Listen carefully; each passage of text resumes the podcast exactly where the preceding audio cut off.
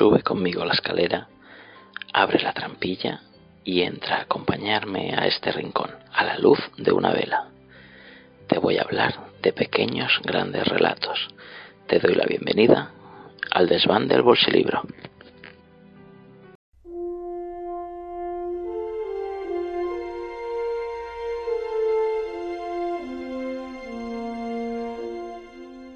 En la noche del segundo día después de la conversación sostenida con el comandante en jefe de la flota, recibió Bates el oficio en el que se le comunicaba la orden de sustituir al comandante de la astronave que había de realizar el vuelo regular entre Plutón y Urano. El joven coronel recogió sus cosas y en un deslizador militar se hizo trasladar al cohetódromo militar sito a 90 kilómetros de Scythia, capital de los ocho continentes de Plutón. Alexander se había adaptado maravillosamente a la vida militar que libremente había escogido cuando a los 12 años fue examinado en una escuela superior psicotécnica. Desde tan temprana edad había vivido para la flota interplanetaria, del mismo modo que otros muchachos lo hacían para la ingeniería cósmica, la astrofísica, la química, etc. En el nuevo régimen de la Unión Galáctica Solar, solo eran excluidos del trabajo los impedidos y aquellos que por su edad no podían rendir ningún beneficio al resto de sus componentes. La contemplación de las poderosas astronaves guerreras producía siempre al joven una reacción emotiva.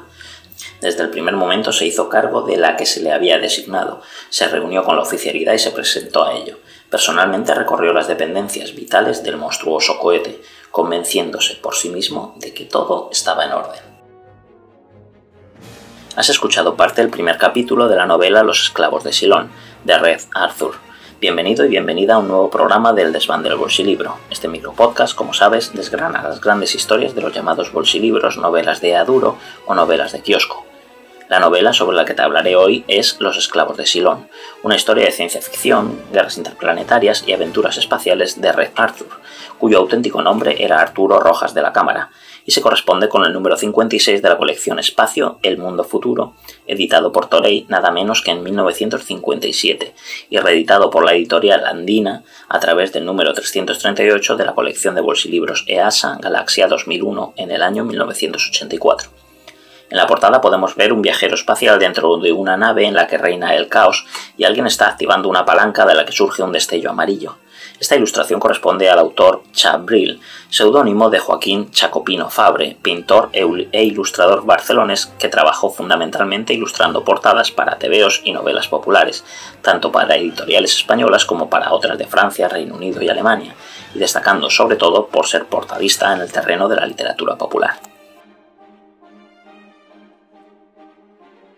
Arturo Rojas de la Cámara, que nació en 1930 y murió en 2019, nació en Paterna, Valencia, donde hay una calle con su nombre, y comenzó a colaborar con la conocida editorial valenciana en la categoría de dibujante, para la cual trabajó en las cabeceras de Pumbi y Jaimito, donde se amparaba bajo el seudónimo o pseudo-seudónimo de Rojas de la Cámara. Más adelante llegó a publicar dentro de ese ámbito para Bruguera, y aún en el extranjero gozando de prestigio. Tal como cita el doctor del CSIC, José Carlos Canalda, sus personajes más conocidos fueron Cucharito, Nabucodonosor, Gedeón, el genio Eustaquio, Agente 77 a la izquierda, Centaurito, Aladino, Don Percebe y Basilio, Aníbal, Kiko y para el Reino Unido Sir Gaslight Gadabut.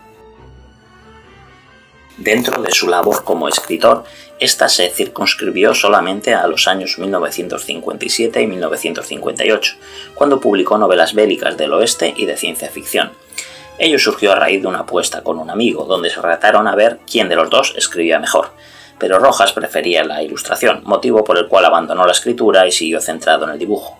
Las posteriores reediciones de su obra se efectuaron sin su consentimiento. Los esclavos de Silón se ambienta en el siglo 30, cuando la Tierra ha colonizado todos los planetas del sistema solar. ¿Todos? Mm, no, existe una pequeña aldea, mejor dicho, un pequeño planeta, Plutón, cuyos habitantes se han resistido al dominio de la madre patria. Al fin, los regentes, junto a algunos incondicionales, se han autoexiliado los satélites exteriores más allá de Plutón, mientras que los que quedan en el planeta han aceptado a regañadientes el control terráqueo. En ese contexto, el protagonista ha de transportar en secreto a alguien desde Plutón a la Tierra. El héroe quedará anonadado cuando descubra que la persona que debe trasladar es una mujer atractiva y pelirroja. La historia se halla influida, sin lugar a dudas, por los antiguos cómics de Flash Gordon o las novelas sobre John Carter de Edgar Rice Burroughs. Es decir, es una novela espacial que desde luego no debe analizarse como ciencia ficción medianamente seria. Se considere eso lo que se considere. El año en que esta novela se publicó, 1957, fue el mismo año en el cual Stanislaw Lem presentaba Diarios de las Estrellas, Isaac Asimov ofrecía El Sol Desnudo, John Whitman ofrecía Los Cuchillos de Midwich y Philip K. Dick exponía Un Ojo en el Cielo. En aquellas fechas ese tipo de literatura era inaccesible en España, a menos que supieras inglés y pudieras conseguirlo desde fuera. Comparar lo que en aquel entonces se producía aquí con lo que aparecía en otros países es tanto injusto como absurdo. Sirva como ejemplo un momento en que un habitante de Plutón da de plazo a un personaje dos años plutonianos. Teniendo en cuenta que Plutón tarda en su órbita 248 años terrestres, se comprende lo absurdo de la situación. Contextos como ese no deben tomarse en cuenta y debe leerse la historia como un mero divertimiento sin más objetivos realistas. ¿Y acaso imaginarse que, en lugar de transcurrir en el sistema solar, lo hace en una galaxia muy muy lejana? Aparte de este detalle, la forma en que se retrata al personaje femenino también está de acorde con las convenciones de la época. La protagonista es una científica muy inteligente, no en vano ha desarrollado un ingenio bárbaro. Sin embargo, es una mujer y como tal, claro, tenía que ser sensiblera, blanda y a la que hay que ayudar en todo momento. Eso se daba incluso en gran parte del cine hollywoodiense de ese periodo histórico y o bien lo aceptamos o no leemos ni vemos casi nada de aquel entonces.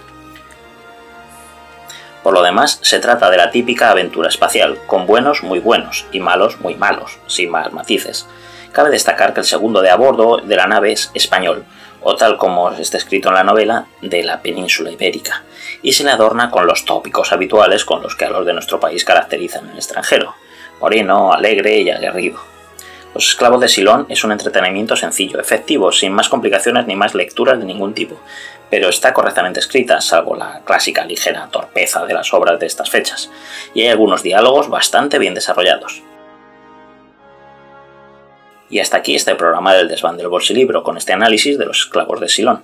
Recuerda que puedes leer la reseña completa original, la cual he adaptado, en el magnífico blog La Memoria del Bolsilibro de Carlos Díaz Maroto y seguir este y todos los demás podcasts que edita la Chus en iBox. Seguro que no te defraudarán. Nos vemos en este desván en el próximo programa.